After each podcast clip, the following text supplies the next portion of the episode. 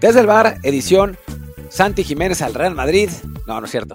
Champions League con Santi Jiménez como protagonista, por supuesto, no al Real Madrid, pero, pero bueno, podemos hablar sobre las posibilidades también de después de esta pues de su presentación en Champions, que la verdad no pudo ser mejor, y además vamos a analizar el resto de la jornada de Champions, que estuvo interesante y buenos resultados. La verdad es que a los mexicanos que jugaron les fue bien, así que, que bueno, pues de eso se trata el episodio de hoy. Yo soy Martín del Palacio y me acompaña Luis Herrera.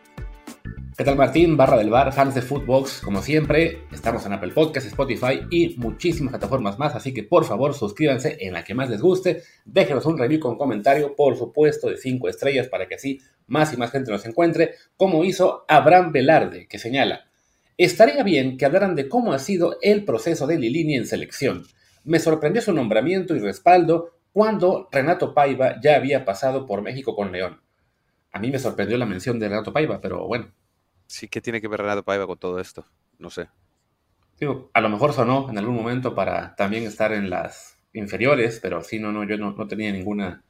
O simplemente, pues a él le gustaba como candidato, puede que Abraham sea de León y pues suele pasar que de repente las aficiones locales tienen un especial cariño por sus técnicos o laterales derechos. Sí, es, es un poco raro porque cuando nombraron a Lilini, Paiva, lo estoy viendo, estaba todavía empleado en el Bahía de Brasil. No sé por qué. no, no sé. Mm, digo, más allá de lo que hizo en el Independiente del Valle en su tiempo, etcétera, pues, pero, pero no sé por qué tendría que ver con selecciones menores de México. Y sí, digo, y Lilini, pues bueno, Martín lo playó, con él ahí en, bueno, no era Toulon, pero ahí en Francia, cuando fue el torneo este, Mauricio reveló. Sí, largamente. Ya, algún día nos contará Martín todas las mentiras que digo, todas las cosas que le contó Lilini bueno, no, es que no hay mucho que contar, ¿no? O sea, estaba entusiasmado de, tener el proyecto, había elegido a sus técnicos, después uno le renunció para disquirse al Puebla, asesorado por, por un periodista, y pues la idea de ese periodista no fue la correcta porque no sabía los reglamentos y se llevaron al baile también a Espinosa. Además, Espinosa renunció, pues, como, como se dice en México, como las chachas, es decir, sin avisar, le dijo a la federación, bueno, pues yo llamo al Puebla, gracias, eh, adiós. Y pues la federación no tuvo ni tiempo de de dar un comunicado y después pues le salió como le salió a, Espinosa, que está sin trabajo. Eh, eh, todos perdieron ahí por lo de, porque ahora el, técnico de la sub-23 es cadena y está haciendo una catástrofe. Y, y, bueno, pues fuera de eso, yo no sé si cadena es elección de Lilini, sinceramente, porque él había apostado por Expumas, eh, por Carlos Cariño y, Alex Diego, eh, entrenadores a los que conocía de su etapa en el club. Cadena obviamente no tiene absolutamente nada que ver con ese grupo, así que no sé si él haya sido el, responsable de, la contratación. Y, nada, pues es, eso. O sea, yo la verdad es que su trabajo del día a día no, no lo conozco, porque pues, no he estado en México para verlo, solo lo que he hablado con él, y pues obviamente pues él va a decir cosas buenas de él mismo y, de su, y de su proceso, ¿no? Eh, sí se veía muy comprometido, muy con la idea de que, de que México ganara, muy con la idea de hacer un, buen trabajo, de escautear todo lo que se podía escautear, eh, esos eh, jugadores que los, las cuentas de Twitter que de, futbolistas mexicanos en Europa tanto hablan, pues los iban a escautear, los fueron a ver, también a los, a los mexicoamericanos, o sea, en fin, era esa la idea. Ahora, más que eso, no puedo decir, o sea, necesitaría que alguien de allá adentro me dijera algo y por ahora no ha pasado. ¿Sabes también dónde haría falta que alguien de adentro nos diga algo? En Toluca. ¿Qué diablos pasó anoche con Nacho Ambriz? Es un misterio. Es un misterio. Eh, pues al parecer renunció por mutuo acuerdo, ¿no? O no sé si renunció o lo corrieron por mutuo acuerdo, pero, pero se desvinculó del equipo por mutuo acuerdo al, alrededor de rumores que lo sitúan como técnico de Costa Rica, pero tú, tus fuentes te dicen que él no es el principal candidato ahí tampoco, ¿no? Sí, de entrada sí, o sea, no sabemos si fue de mutuo acuerdo, decisión de Toluca, decisión de Nacho, o sea, porque el comunicado dice, el Toluca informa a Benio Mundo que después de una reunión entre la directiva y el profesor Ignacio Ambriz Espinosa, se ha decidido dar por terminada su vinculación contractual con nuestra institución. Agradecemos, bla, bla, bla, le deseamos éxito. O sea, ni siquiera pudieron decir, ok, de quién fue la decisión, no simplemente se decidió. Y la verdad es que el timing, pues sí está muy raro porque, bueno, quedan apenas cuatro jornadas en la fase regular. Entonces, pues uno pensaría, es, como que el momento en el que quien corre al técnico es los equipos que ya están totalmente hundidos, eh, que, no, que no pelean nada y simplemente, bueno, quieren ver si el interino mete una chispa, o que está en una crisis realmente fuerte, y pues la del Toluca no era así que digas una crisis. Sí, ha tenido resultados medio malos últimamente, sobre todo que muchos empates, empató casi la mitad de todos estos partidos, pero pues, el, domingo perdió con el León, el que fue apenas su tercer partido del torneo, y hablamos de pues, que Nacho había hecho un buen trabajo en Toluca, ¿no? O sea, los metió en una final, el torneo pasado fueron cuarto lugar general, quedaron fuera porque Tigres les... Bueno, Tigres porque era su rival de cuartos, un rival muy fuerte, ¿no? En Leagues Cup fueron uno de tres equipos mexicanos que lo hizo bien, o sea, de hecho ni, perdieron, quedaron fuera en penales en el cuarto partido, o sea, era pues una labor destacada que uno piensa, ok, vale, el último mes había sido complicado, pero uno pensaría que un proyecto serio, una directiva seria, un club que ha sido por lo general bastante serio en México, pues no iba a tener una decisión así tan, tan rara. Y sí, pues la, la explicación que algunos me dan es, que se va a Costa Rica, pero por un lado, pues Costa Rica echó al técnico desde julio, entonces la vacante estaba ya hace tres meses, se sabía que lo querían hace tres meses, pues suena muy extraño que lo firmen ahora. Este, si alguien me dijo, bueno, es que ya tiene la Nations League y Panamá es favorito, bueno, pues la Nations League va a ser este, dentro de más o menos un mes. Si lo querían para la Nations League, pues lo hubieran firmado igual, ¿no? Antes para que por lo menos tuviera la fecha FIFA previa para conocer jugadores, ¿no? Entonces sí, la verdad que está, está todo muy raro ahí. Sí, está rarísimo. Eh, y bueno, eso, lo que me decía es que el, que el, principal candidato es Gustavo Alfaro, que es también un buen entrenador. Eh, pues sí, no sé, quizás le dijeron a, Nacho, pues si te, si estás disponible mañana, entonces eres el nuevo técnico a Costa Rica. También, con todo cariño, dejar a Toluca por Costa Rica. Digo, sí, obviamente en unas eliminatorias donde no están México, Estados Unidos y Canadá, pues las posibilidades de, calificar al Mundial eh, pues crecen, en un Mundial con más selecciones, no sé cuántos lugares va a haber para CONCACAF, me parece que tres en total. Costa Rica debería ser favorito para uno de ellos en, esas eliminatorias. La posibilidad de dirigir en Copa América, aunque contra un rival bravo como Panamá, que es favorito. A ver, no es un riesgo gigante el que está tomando Nacho, si es que finalmente termina ahí, porque quién sabe, ¿no? Eh, pero está raro, sí está raro. Vamos a ver qué pasa en los siguientes días, si lo confirman, si no lo confirman. Quizás cuando ustedes escuchen este podcast ya sabremos algo más, ¿no? Esto está siendo grabado muy temprano, hora de México, a las 8 de la mañana, así que pues, quizás pasen más cosas. Por lo pronto, sí parece muy raro. Sí, tío, porque o últimas, en últimos días hay muchos reportes en Olé, en Marca, en La Nación de Costa Rica, en Infobae, que a lo mejor al, al, final acaban siendo todos reportes de la misma fuente, bueno, puede ocurrir, pero sí fueron muchísimos reportes en los últimos días que ya apuntaban a Gustavo Alfaro. A lo mejor eso es lo que motivó a Nacho Ambriz a decir, bueno, sí, es ahora o nunca. Y sí, puede que más que estar dejando al Toluca por, por Costa Rica, pues lo está dejando, si es eso, que yo aún tengo mis dudas, pues sería por la posibilidad de dirigir en Copa América y probablemente en Copa del Mundo, que bueno, Nacho hemos visto es de los pocos técnicos mexicanos que sí tiene aspiraciones más allá de el siguiente gran cheque que le llegue a Liga MX, ya lo vimos irse primero como auxiliar de Nacho Ambriz en un Atlético, después él, bueno, aventurarse con el Huesca de segunda división, que lamentablemente no le fue bien, pero sí, bueno, de, él se entendería eso, ¿no? Que es un perfil al que le interesa el reto y, tener una oportunidad a nivel internacional, ¿no? Y claro, dirigir en Copa América y un Mundial, pues le puede después también eh, dar opciones más, más opciones para su carrera más adelante. Pero sí, el momento en el que cae este, esta salida de Toluca, la verdad es que sí, acaba siendo muy, muy raro.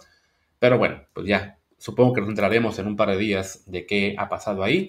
Diría que ahora sí ya, pasemos a la Champions League, que es lo que le prometimos a la gente y hemos hablado casi 10 minutos de otras cosas. La Champions con Santi. Le añadí una estrofa, pero lamentablemente para ustedes, Santi no va por el momento, sino que vamos a ir grupo por grupo.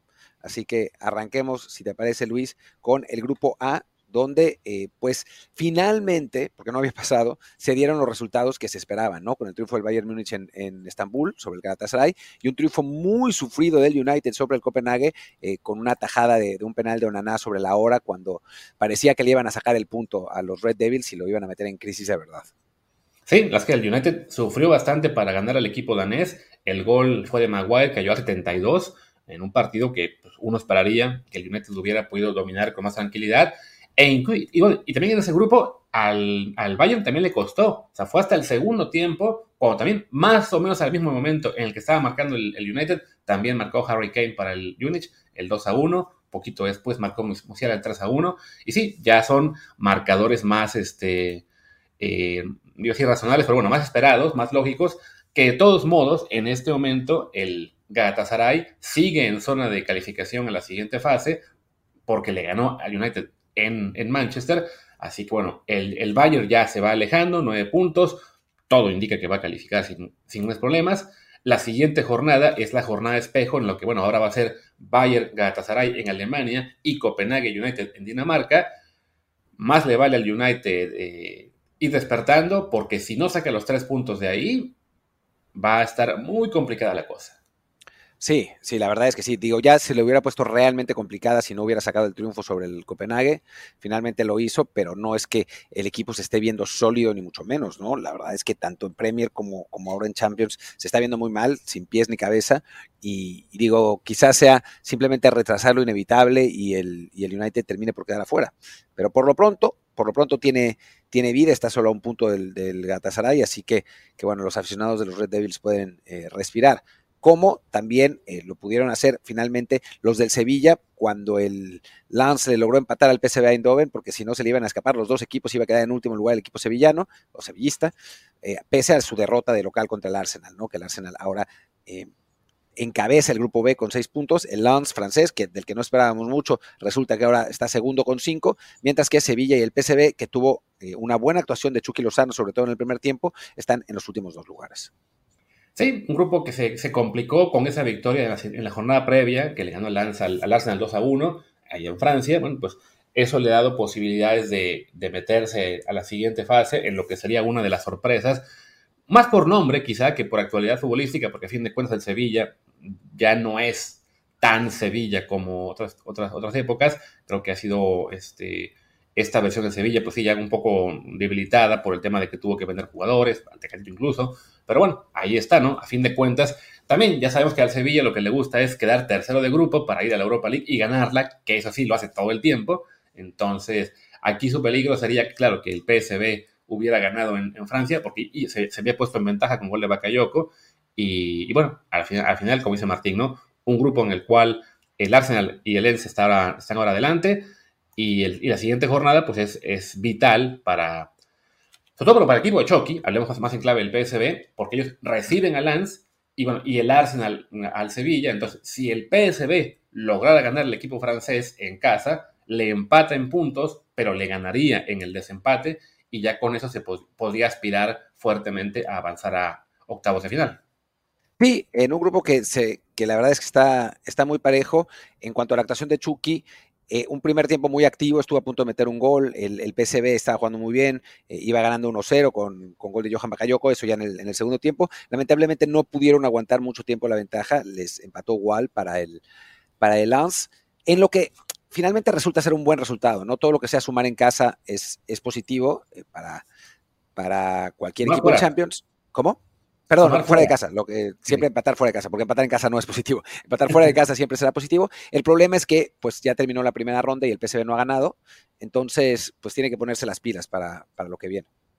Así es. Bueno, vamos a ver al grupo C, donde ya se perdió, ya, ya Real Madrid. El grupo C. Real, Madrid, sí, gana en casa del Braga 2 a 1, un resultado eh, cerradito, y el Napoli vence 1-0 al Unión Berlín, que pues se acabó el cuento de la Cenicienta, está en crisis el equipo alemán, creo que lleva ya ocho partidos con sus así de, de derrotas, y bueno, el grupo este sí ya toma ahí sí toda normalidad, ¿no? El, Madrid con tres victorias, el Napoli con dos, el Braga con una, entonces pues normalidad realmente. Sí, a mí lo que más me, llama de, este, de, estos partidos es la llorería absoluta de la afición del Real Madrid por un fuera de lugar de Vinicius de media cabeza. O sea, no fue un fuera de lugar de un centímetro del pie, no fue un fuera de lugar de esos que eh, se repiten, se repiten. Tenía media cabeza adelantada. Y aún así están llore, que llore, que llore y tratando de hacer el cambio que tiene que haber de las reglas. Carajo, es media cabeza. ¿no? O sea, yo puedo entender cuando son 10 centímetros, o sea, puedo entender la ley Wenger, que es la misma ley Cañas, o sea, puedo entender que esa sea la idea, pero cuando tu jugador está adelantado media cabeza, son ganas de llorar, no es otra cosa, no es como si nosotros hubiéramos llorado porque a Santi le anulan un gol en, Champions cuando está adelantado por una pierna. O sea, ok, 10 centímetros, pero es una pierna. Qué ganas de llorar por tonterías, por Dios. Sí, pero bueno, así pasa con la afición del Madrid, de que sobre todo que ahora tienen este gran argumento del caso Negreira para decir, ven, como si al que beneficiaban siempre al Barcelona, que pues, no tiene que ver con Champions, pero bueno, eh, nosotros somos las víctimas, pues les encanta eso, ¿no? El, victimismo de, esa afición, que también pasa en otras, solo que bueno, la de Madrid es más ruidosa, también más, grande en general, y, y, al ser país hispano, bueno, pues lo tenemos más más presente, pero sí, bueno, a las aficiones interrumpirte un segundo, interrumpirte un segundo, Luis, para que, porque después se nos quejan. La del Barça es igual, ¿eh? O sea, llorando que hay, que hay conspiración contra ellos con lo de Negreira, cuando no manches, la evidencia es brutal, ¿no? O sea, son, son, son muy parecidos en ese sentido. Sí, es eso, ¿no? O sea, a, los fans de equipos grandes eh, tienen esta concepción de que sí, a los grandes les ayudan, menos a mí, yo soy la víctima, hay una conspiración. Y bueno, a los del Madrid, que es el equipo que más ligas, más Copas de Europa, más todo ha ganado, de todos modos se les, hace muy sencillo decir, es que nos, nos están, este, ¿cómo se dice?, eh, atacando, no quieren que ganemos más. Cuando incluso, por ejemplo, hace unos días alguien ponía en las redes que el dato de que desde que hay VAR, no hay equipo al que le hayan anulado más goles correctamente que habían, sido, digamos, eh, validados por el árbitro incorrectamente que al Madrid, ¿no? Porque ese, esa tendencia que hay de los arbitrajes de favorecer al grande, al local, pues siempre está. Claro, el Madrid, al ser de los más grandes, o el más grande, si algunos dicen, pues eh, evidentemente era más beneficiado, pero bueno, cuando hay jugadas como esta de Vinicius, siempre está ahí el lloradero, que a fin de cuentas, pues da igual, ganan el partido 2 a 1, digo, su grupo está ya encaminado, en la siguiente jornada reciben al Braga, seguramente le van a ganar y ya con eso se van a, si no me equivoco, ya van a calificar matemáticamente a la siguiente ronda. Este, y pues nada, pero bueno, el, el, el quejerío siempre va a estar ahí. Sí, sin duda. ¿no? Y bueno, no, hay mucho más que hablar de, ese partido. El, Madrid lo gana con esos eh, goles de Rodrigo y Bellingham. Después Álvaro Yaló eh, cierra un poco el resultado. Y un Braga que dentro de todo ha sorprendido. ¿no? Nosotros lo esperábamos en último lugar detrás del, Unión Berlín. Y para como están los alemanes, pues francamente eh, parece ser que el, que el Braga va, a conseguir el, pase. ¿Te parece si hacemos una pausa? Yo sé que estamos, que estamos en, en la eh, todavía no hemos llegado a la mitad de los, de los equipos de, de las rondas de Champions, pero, de los grupos, perdón, pero como hablamos de, todo lo otro antes, pues creo que así ya estamos como a medio programa, ¿no? Sí, sí, no, es que bueno, antes de la pausa, comentar que la Unión Berlín ya son nueve partidos consecutivos con derrota, se están a punto de meter a la zona de descenso en la Bundesliga. una historia esta así de equipos que, mm, pues digamos, más modestos, que, crecen, que se vuelven eh, importantes, que consiguen pasar a la Champions, pero que de repente esa presión añadida de jugar en Europa, si tu plantel no es suficientemente vasto, pues te puede arrastrar a consecuencias mayores. El caso del que más me acuerdo es uno del Celta, si no me equivoco, que descendió el año que jugó Champions League. Y bueno, ahora Unión Berlín está en peligro. Esperemos que, se repongan, porque es, un, es un club que ha trabajado bien en las últimas temporadas. Simplemente, pues sí, le está costando muchísimo en este arranque de 2023. Pausa, que los aficionados de la Unión Berlín están ahora felices porque le dedicamos un montón de tiempo a su equipo, que a nadie le importa, menos a ellos. Qué vergüenza, qué vergüenza que Martín siempre está atacando a los equipos modestos, a los que trabajan bien. Claro, para él siempre es mejor el dinero, que eso es lo que, que, se compren títulos, eso es lo que Martín defiende. Y a, los países modestos, ya hubo gente en Twitter que, de broma, ¿no? Pero se quejó de mi eh, ataque eh, inmisericordia contra Bolivia. Seguramente, que además se, quejaron ningún boliviano porque no les llegó, pero bueno. sí, no, no sino eh, Camilo Lara, que no solamente vivió en, La Paz, Bolivia, sino también en Tlaxcala, así que se quejó no, doble, doble vez.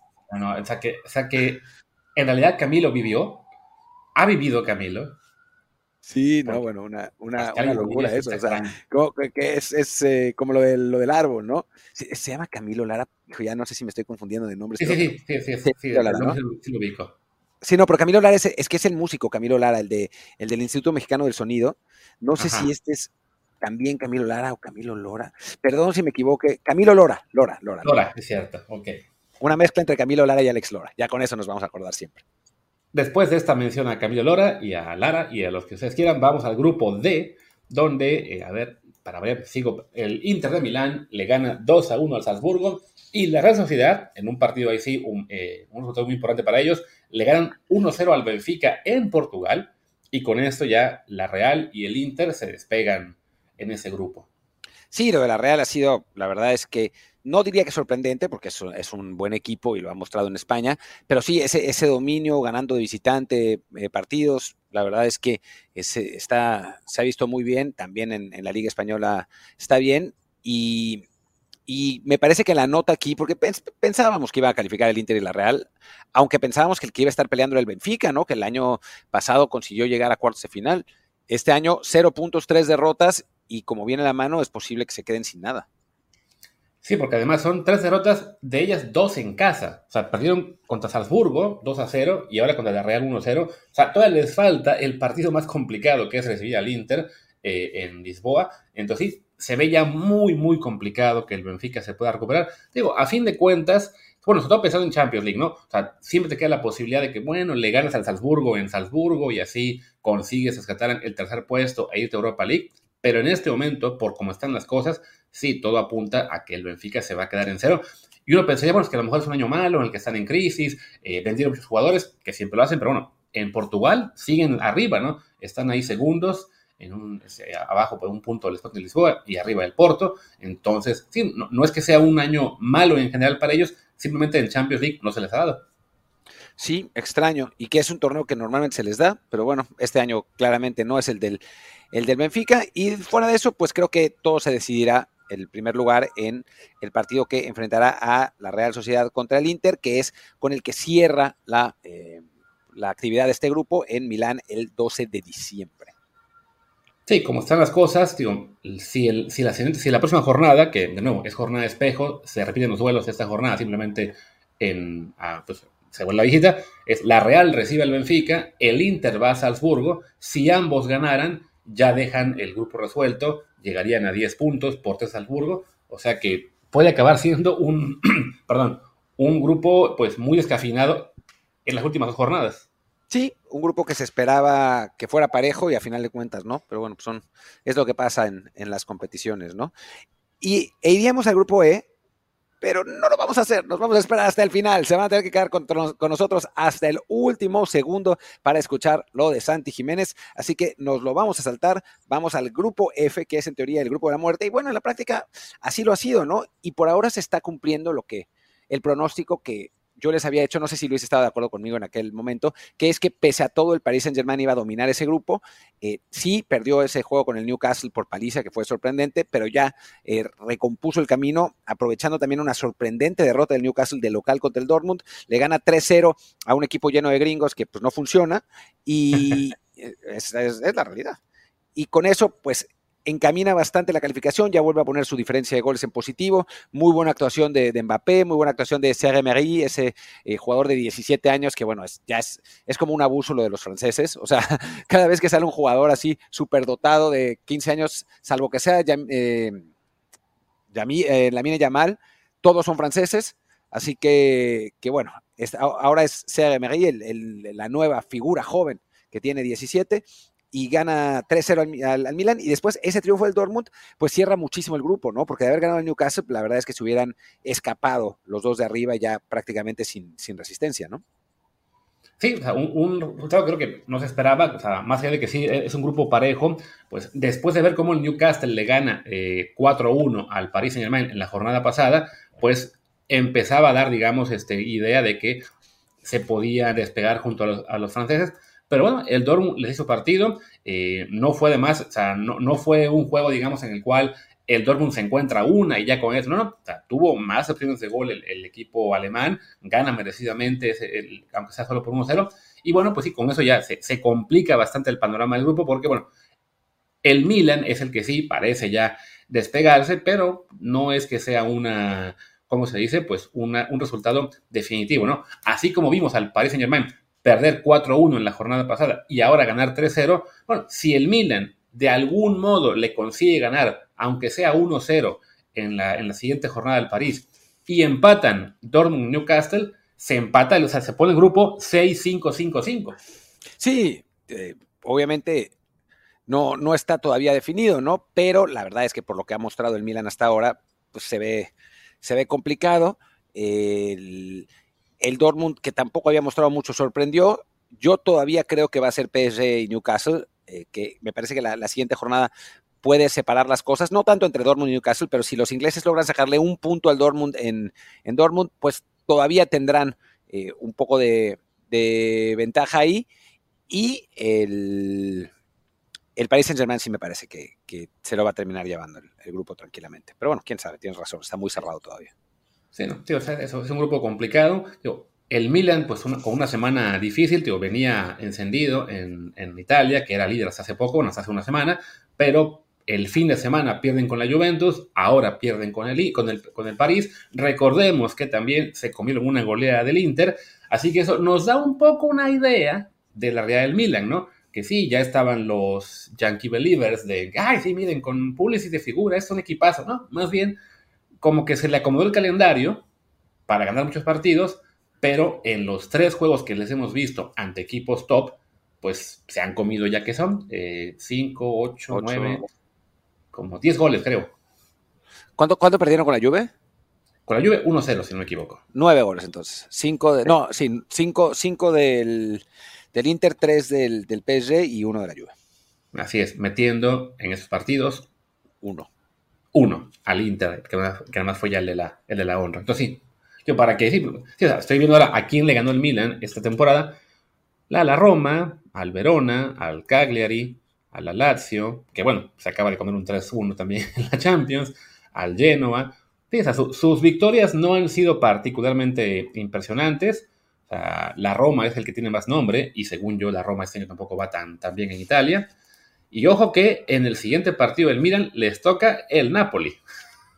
Ese, ese, partido va a, ser, va a ser interesante de ver porque el Napoli viene eh, regresando en la Serie A, así que, que otra derrota más de este, de este American Milan y se les puede poner más, más complicada la situación. Y bueno, eh, lo único que quiero decir es que Luis, yo lo escuché decir que eh, Christian Pulisic es una mentira. Eh, lo, dijo ahora mismo, no, no con esas palabras, pero lo dejó claro. Y bueno, no, no puedo decir que, que me, me, inconforme su, su, declaración. Vamos mejor al grupo G, el grupo que seguramente más, el que tiene más fans eh, entre nuestros escuchas, porque es el partido de Leipzig le gana 3-1 a la Estrella Roja y el City le gana 3-1 al Young Boys, y también un grupo que ya está prácticamente resuelto, el City con 9 puntos, el Leipzig con 6, y Young Boys y Estrella Roja que tienen un empate entre ellos, pues bueno, van a definir en la jornada, creo que es la 5, eh, sí, en la 5, allá en Suiza, pues van a ver quién va a Europa League.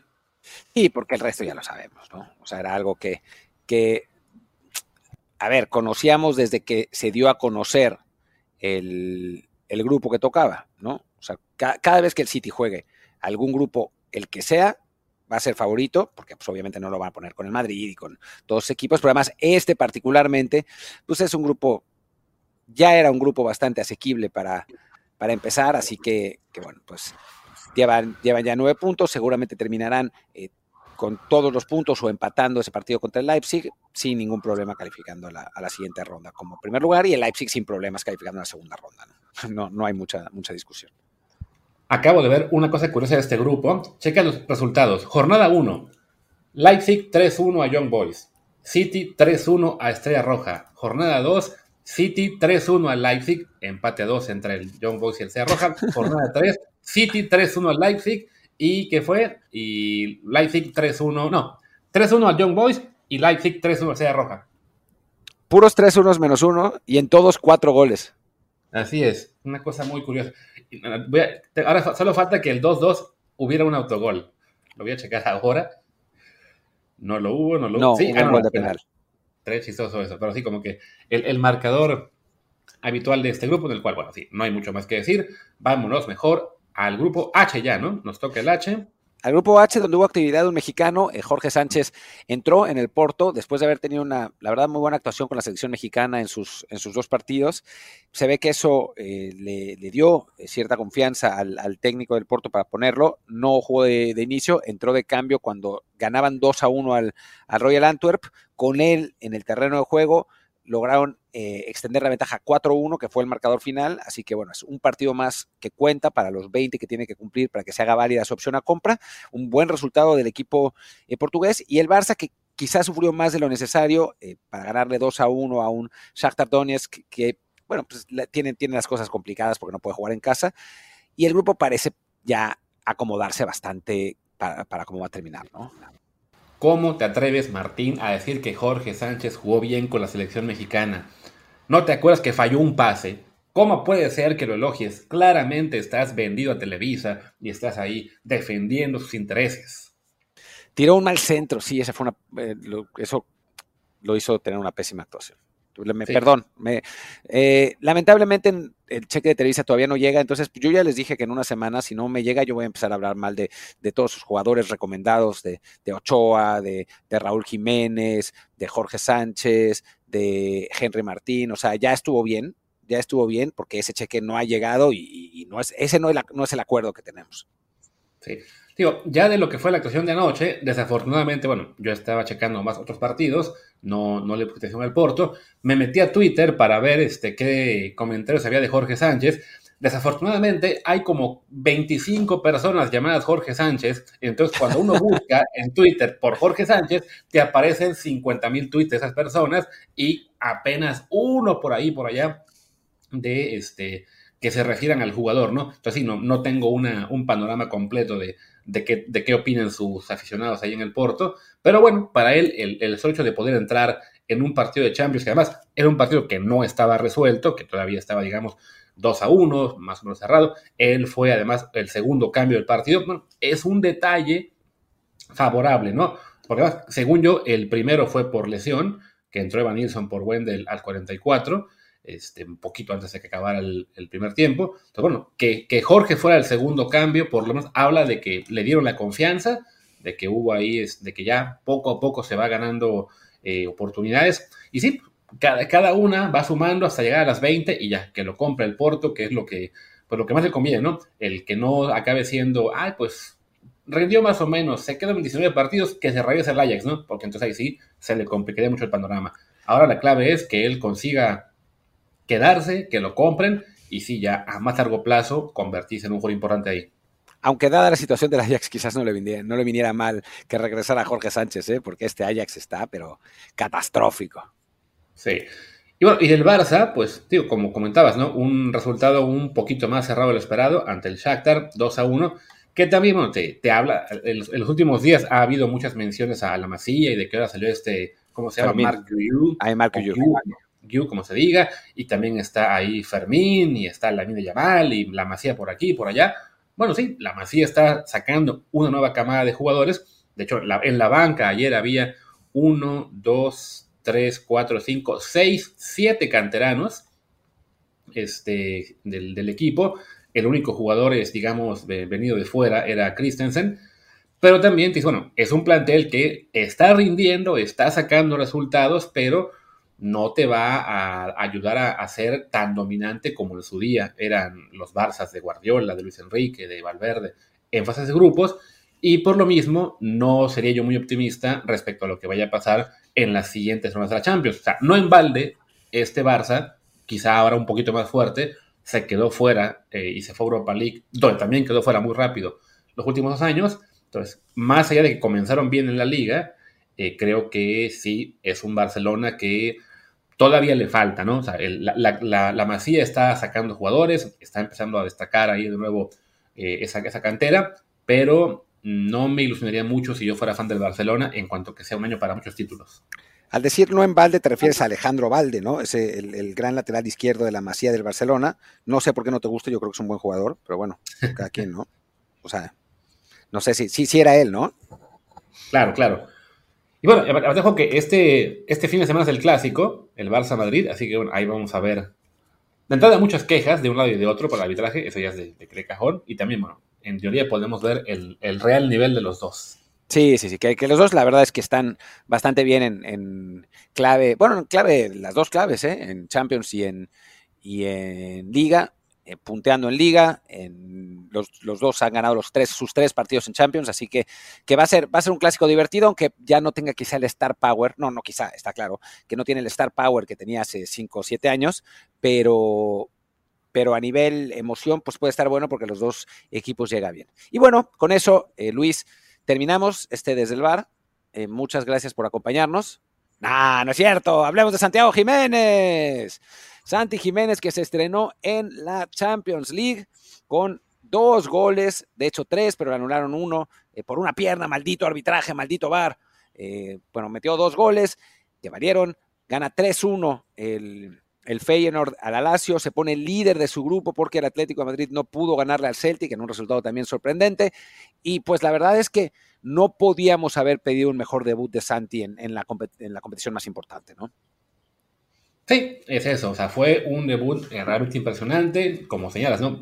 Dos goles que pudieron ser tres, si no fuera porque la regla fuera del lugar está mal redactada. Pero bueno, ya se corregirá eso pronto. También para que la gente del Madrid esté correcta con el gol de Vinicius en, su, en el futuro. Y sí, la verdad es que, bueno, Santiago jugando muy bien, marcando goles.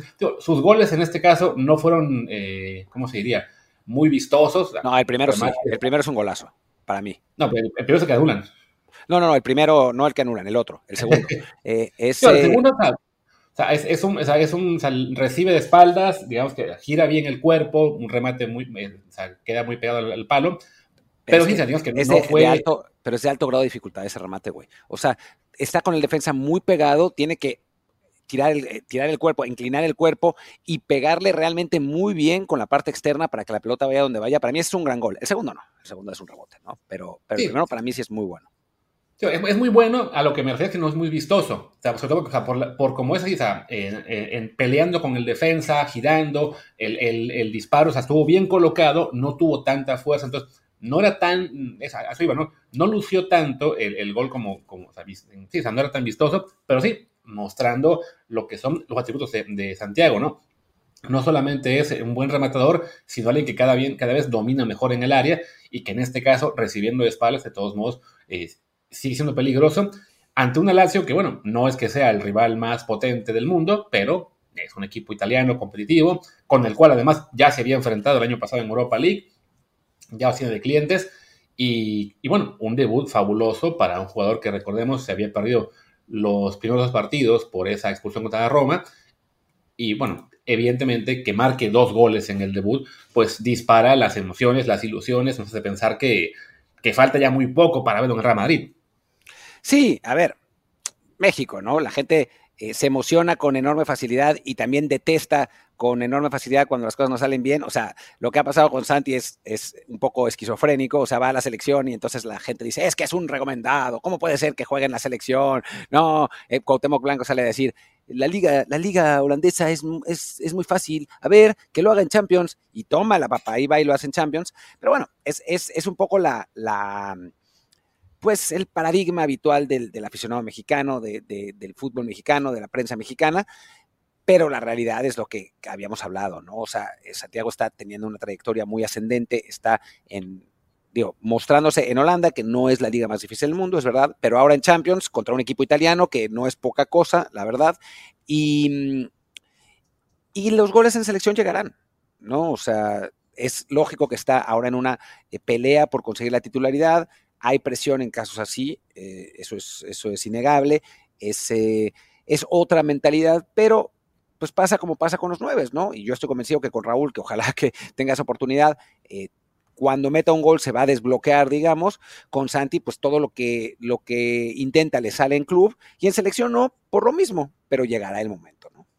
Sí, que me dio un poco de risa como a raíz de que mete esos goles Santiago, sale de repente una tromba ahí de, tuiteros, periodistas, así gente en redes, quejándose de Jaime Lozano. Y miren, está metiendo goles y ni así lo meten. Y güey, o sea, metió el gol del triunfo en la Copa de Oro. Y luego en las siguientes fechas FIFA fue titular en los dos partidos top, o sea, el de Australia y el de Alemania en esta fecha.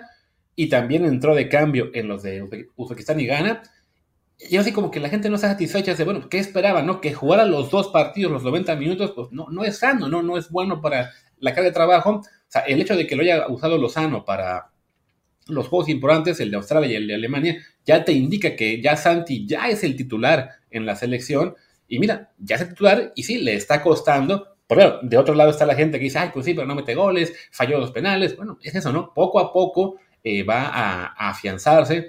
Digo, primero sí, como titular, creo que lo, veremos seguramente ante Honduras en el primer partido, jugar, que es que él, que sea el que, arranque. Ya para Copa América también se ve, digamos, muy encaminado que sea él, si, llega sano, esperemos que sí. Y los goles caerán poco a poco, ¿no? Eh, por ahora su, desempeño también es, pues eso, ¿no? Muy bueno en club, falta que se traslade a selección, bueno, ya llegará, ¿no? Pero sí, es, es, eso que tenemos, que la gente que es muy esquizofrénica, que lo que sea es bueno para quejarse, ¿no? Ahora con el tema de la delantera, bueno, eso, ¿no? De que, pero no lo meten y ya uno les pone a ver, claro que sí, titular contra, contra Alemania, contra Australia. Alguien me contestó y yo dije, no sé, porque mencioné a Jaime Lozano, sí, pero no lo llevó a los Olímpicos y eso nunca se lo voy a perdonar. Yo, pero espérate, ¿de qué, ¿de qué hablas? No? O sea, cuando fueron los Olímpicos, Santi no era nadie. O sea, literalmente tuvo una racha de ocho meses sin meter un solo gol y mira que además jugaba regularmente previo a los Olímpicos. Entonces me responde, bueno, pero si era más que Santi Muñoz. Santi Muñoz tampoco fue a los Olímpicos. sí, esas, son las ganas de quejarse. Además, esa selección hizo un montón de goles en los Juegos Olímpicos. O sea, si queda fuera es porque pierde en semifinales contra un mejor Brasil. No, y no es que hayamos generado un montón de ocasiones en ese partido que se pierden penales después de un 0-0, no es que México haya generado un montón de oportunidades, nosotros lo narramos, Brasil fue mucho mejor, Ochoa anduvo muy bien, el partido terminó 0-0 y lamentablemente pues nos ganaron en penales y nos ganaron con justicia, o sea, ese, equipo brasileño era, era superior al nuestro. El resto de los partidos México los ganó y los ganó metiendo un montón de goles, no se extrañó a Santi Jiménez en, en los Juegos Olímpicos, ¿no? Sí, para Santi fue doloroso porque quedó fuera en el último corte, antes había quedado fuera en su Mundial Sub-20 por el COVID, porque fue el mundial que se canceló por COVID, quedó fuera en el último corte del mundial 2022, que ese sí es imperdonable para el Tata Martino y creo que no se lo perdonaremos. Qué bueno que ya está lejos de México y nunca volverá. Pero, pero bueno, pues ha sido dentro de todo situaciones que, dado el, la verdad, la competitividad y el profesionalismo de Santi lo han ayudado a curtir su carácter y lo, le han permitido también ser el jugador que es ahora, ¿no? Quizá otros futbolistas se hubieran caído, se hubieran decepcionado, hubieran eh, pues decidido a última hora no jugar por México. En el caso de Santi ha sido lo contrario, ¿no? Más compromiso, más ganas, más esfuerzo, más dedicación con la selección mexicana. Y bueno, se están viendo los resultados en su carrera y se verán los resultados en selección pronto. Sí, es eso, ¿no? Paciencia, ya empezaron a caer los goles, creo que el, despegue de, Santiago es, evidente la, liga holandesa le está quedando chica. No sé si para el invierno vaya a llegar una oferta importante, porque recordemos, es muy raro que haya jugadores que cambien de equipo en invierno, o sea, de los, de los verdaderamente importantes. Pero sí, ya de cara al próximo verano, todo apunta a que habrá interés de muchísimos clubes. Había, estaba yo escuchando ayer a los amigos de Señorar eh, comentar este, sobre si está para el Real Madrid porque vemos que en el Madrid no está, solo José Lu, entonces eh, no tienen un 9 de verdad, y es de, a ver, José Lu no es un nombre importante en el ámbito internacional, pero es un muy buen delantero, o sea, no, no es que sea un barrendero que encontraron en el camino, ¿no? Entonces, sí, yo creo que Santi, a mí sí me gustaría que dé un paso intermedio, ¿no? Que a lo mejor se vaya a un Dortmund, a un equipo de la Liga Premier, no del top 6, sino ahí en, en la orillita, un Aston Villa, un West Ham, un Brighton.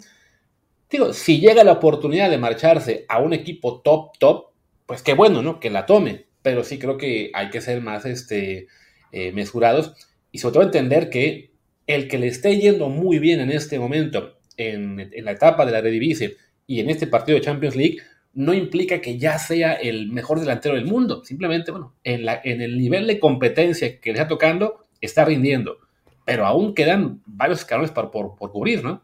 No, no hay ninguna duda de eso, ¿no? O sea, creo que, que todavía necesita dar, esos pasos. Obviamente, si se mantiene metiendo goles en Champions, porque sí, una cosa es que estar metiendo goles en, Holanda, y bueno, todo el mundo desconfiará de eso, cualquier equipo, porque sabemos los antecedentes en los últimos 10, 15 años eh, de jugadores de ofensiva que han brillado en Holanda y no han funcionado en ningún otro lado, ¿no? O sea, hay innumerables ejemplos y los contraejemplos no solo son contados, sino son contraejemplos matizados, ¿no? Como Memphis Depay, que pues ha estado bien en el Lyon, pero en el Barcelona no, ¿no? O sea, no, no ha podido realmente dar el paso, el propio Chucky Lozano, ¿no? Que bueno, pues jugador titular en Napoli, pero ni figura, ni muchísimo menos, ¿no? O sea, en general, los que les ha ido bien después de la división, les ha ido bien, ¿no? No muy bien. Entonces, bueno, eso matiza cualquier gran actuación en, en Holanda. Ahora, si le hace otros dos goles al Atlético en Champions, si después le hace uno más al Celtic, si termina haciendo ocho o nueve goles en general y el, y el Feyenoord llega a cuartos de final, ahí sí el cielo es el límite. ¿eh? O sea, yo no veo imposible, eh, por ejemplo, que de pronto eh, el, por, por, decir un hombre que realmente necesita un 9 y que no es el Real Madrid, ¿no? Que es el Tottenham. Y que el Tottenham se dé cuenta que necesita más fondo de armario porque su único 9 es Richarlison y no está haciendo goles y diga, bueno, pues ahí van 50 millones por Santiago Jiménez, que no va a ser quizá titular indiscutible, pero que va a tener un rol entrando de la banca y participando cuando Richarlison no ande bien, no me parece imposible, ¿no? O digo, es, voy a decir cualquier cosa y no creo que suceda, pero el propio Real Madrid diga, José Lu se lesionó y no tenemos nueves. Bueno, pues ya, chingue su madre. Aunque no creo que vayan a gastar ese dinero, eh, porque su esperanza es que ese 9 que llegue, que no es un 9, pero que lo van a acomodar quién sabe cómo, sea Mbappé, ¿no? O sea, ellos están guardando la camiseta 9 para Mbappé, que esperan que ahora sí llegue al final de, de esta temporada, pero si no pasa lo de Mbappé y quieren un 9 más tradicional, al eh, al estilo Chicharito, ¿eh? O sea, no, no un 9 que vaya a ser la figura del equipo, sino un 9 que te entre a desbloquear situaciones determinadas, como lo hizo Hernández, que no era ni titular ni mucho menos, tuvo la, ventaja de entrar a, eh, un rato de titular porque se lesionó Benzema, pero la idea es que fuera un relevo de lujo, como terminó siendo. Ese rol sí lo puedo ver un poco más para Santi, pero establecerse en un equipo top y jugar todos los partidos y hacer un montón de goles, eso yo creo que no va a pasar. Y puede pasar en un equipo, eso, intermedio, ¿no? Como los que hemos estado hablando. Sí, en el caso particular de Madrid, yo lo veo muy, muy complicado porque el Madrid claramente lo que quiere es a Mbappé y si no a o sea, el, el, el, gasto fuerte del Madrid el próximo año va a ser para un jugador de élite mundial, tanto en capacidades demostradas como en nombre. Y pues sí, fichar a un delantero mexicano de la Divise no cuenta como fichaje top, por más goles que acabe metiendo Santi esta temporada. Y pues sí, el, el Feyenoord va a querer venderlo al mejor postor y creo que habrá otros que estarán dispuestos a ofrecer mucho más, ¿no? Sea como sea, bueno, ya, Santi está teniendo una temporada fabulosa, son que ya 13 goles en, el, en, en, Holanda, si no me equivoco, ahora sí. dos en la Champions, donde además sí. este año en particular no hay un solo goleador así que se esté despegando, metiendo cinco goles en tres partidos, de hecho lo, lo, los líderes de goleo tienen tres todos, que son Julián Álvarez, Jules Bellingham, Gabriel Jesús, Evan Nilsson, que metió creo que todos ayer, Bryce Méndez en la Real Sociedad, Morata tiene tres también, y este Hocklund del, del United. O sea que por ahí mete un doblete más Santi y se pone en cabeza. Sí, no, no, no es imposible. Claro que, a ver, la Lazio es, es, un buen equipo, no es, no es cualquier cosa, no es un equipo razonable que por alguna razón eh, Santi lo tiene de hijo, pues lleva cuatro goles en tres partidos contra ellos. Debe ser el equipo al que más goles le ha metido en general, pero, pero ya no es lo mismo que meterle goles al Atlético de Madrid, ¿no? Y vamos a ver ese partido con el Atlético de Madrid, que es, eh, juega contra el Lazio el siguiente juego en, este, en esta ronda espejo, como bien dijo Luis, pero el siguiente es el Atlético en The Cuip, en un partido que va a ser fundamental para las aspiraciones, del Feyenoord, prácticamente se puede decir que si lo gana está dentro, entonces ahí vamos a ver, ¿no? Y si Santi rinde y mete un par de goles al Atlético, uf, ahí sí creo que el hype va a ser eh, completamente desorbitado. Sí, y si luego va contra el Celtic y le mete cinco goles, ni se, bueno, ya, ni se diga, pero sí, este. no, creo, que, que, por, creo que contra el Celtic, Luis, lo van a descansar porque ya el Feyenoord va a estar calificado. Ojalá, esperemos que sí, digo, por cómo están las cosas, sí, este, hay un, hay un camino para que el Feyenoord llegara calificado al último partido, que sería la verdad ideal. Este, no es un camino tan loco, ¿eh? Sí, o sea, si le, de entrada, si le ganan a la Lazio el siguiente partido, se acabó, ya, ya están calificados. Es en, es en, Roma, no es tan fácil, digamos que sería más previsible un empate, pero bueno, porque además el partido de ayer quedó 3 a 1, no fue tan disparejo en cuanto al desempeño de ambos equipos, o sea, no, no es que el Fedor arrasara a la Lazio, simplemente, bueno, tienes a un 9 que está en estado de gracia y sí las mete, pero el, la Lazio también tuvo oportunidades para, aunque sea hacerlo mucho más parejo, ¿no? Aunque también creo que fue un poco por circunstancia, ¿eh? eh creo que el Feyenoord sí fue mejor en el primer tiempo, y ya sí. en el segundo, pues pasó lo que muchas veces pasa cuando un equipo tiene ventaja de dos, ¿no? Eh, aguantaron atrás, la Lazio empezó a generar y a generar, ahí no cayeron los goles, cae el tercero en esa, en esa jugada de rebote de Santi, y después cae el gol de la Lazio en el 3-1. Sí, creo que si la Lazio hubiera logrado reducir la desventaja de 2-1 a 2-1, se hubiera puesto más, más peligroso el partido, pero sí me parece que Feyenoord gana con justicia. Sí, definitivamente. Simplemente sino recordar que eso, que, no se dé por sentado que van a ir a Roma a ganar también, ¿no? No, no, sí, no, es, o sea, esta Lazio va creo que novena de la liga italiana, o sea, no ha tenido un comienzo tan, tan impresionante, pero bueno, es un rival que los conoce bien, que ya jugaron entre sí la temporada pasada, que si no me equivoco, dividieron entre sí victorias. Eh, entonces, bueno, será un duelo complicado. Sí, si lo pudieran ganar ese partido, ya están dentro, porque llegarían a 10 puntos, y no, miento, a llegarían a 9 y la Lazio quedaría con 4. O sea, técnicamente, no, no, sería matemáticamente ya dentro, pero bueno, les quedaría un, un juego con el Celtic que sería, digamos, muy viable ganarlo. Entonces, sí. A ver, es que de hecho, de... hecho, Luis, perdón, si ganan esos dos partidos, si ganan al Lazio y al Atlético, que es el que sigue, quedan primeros. De, olvídate de calificar. O sea, aseguran el primer lugar del grupo. Entonces, ese es el, el, o sea, dependen de sí mismos para que Santi descanse en el último juego contra el Celtic. Sí.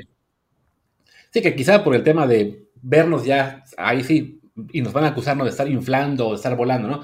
Pues verlo meter más goles y que sea a lo mejor el líder goleador de la Champions, pues nos gustaría que sí juegue ante el Celtic, pero bueno, eh, ya, por lo pronto, gran debut, perspectivas muy alentadoras tanto para el Feyenoord en la, en la Champions League como para Santi en lo personal y a esperar a ver qué pasa en las próximas jornadas. Ya ni siquiera me he fijado cómo le está yendo ahora mismo en Holanda, le, perdí la pista a la tabla, van terceros, ahí a, cuatro puntos del PSB.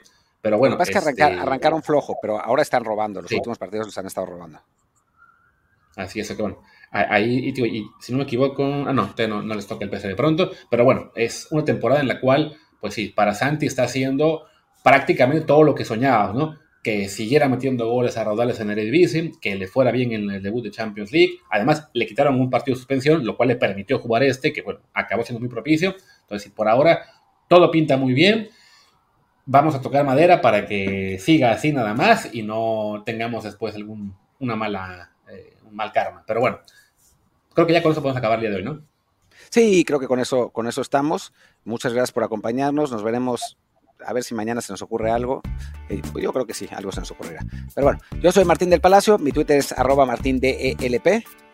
Yo soy Luis Herrera, el mío es arroba luisrha, el del programa es desde el bar POD, desde el bar pod. En Telegram estamos como desde el bar podcast, síganos por ahí por favor. Muchas gracias y hasta la próxima. Chao.